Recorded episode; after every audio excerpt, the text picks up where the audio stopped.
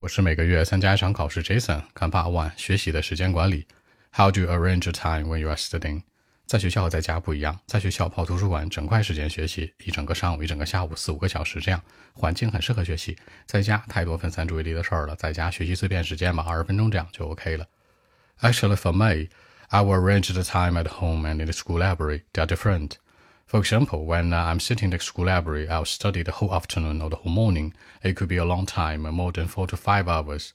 Because, you know, like it's a nice uh, environment, quiet environment for study, I can study well. But uh, when I'm at home, I will arrange 20 minutes on study, like uh, reading a book, for example. I will try to you know, study for a short time at home. That's it. 一整个上午，一整个下午，the whole afternoon or the whole morning， 大于四个小时到五个小时。more than four to five hours，安静的学习环境，nice or quiet environment for study，整段的时间复习，study for a long time or study for a short time，或者碎片时间复习。微信 b 一七六九三九一零七。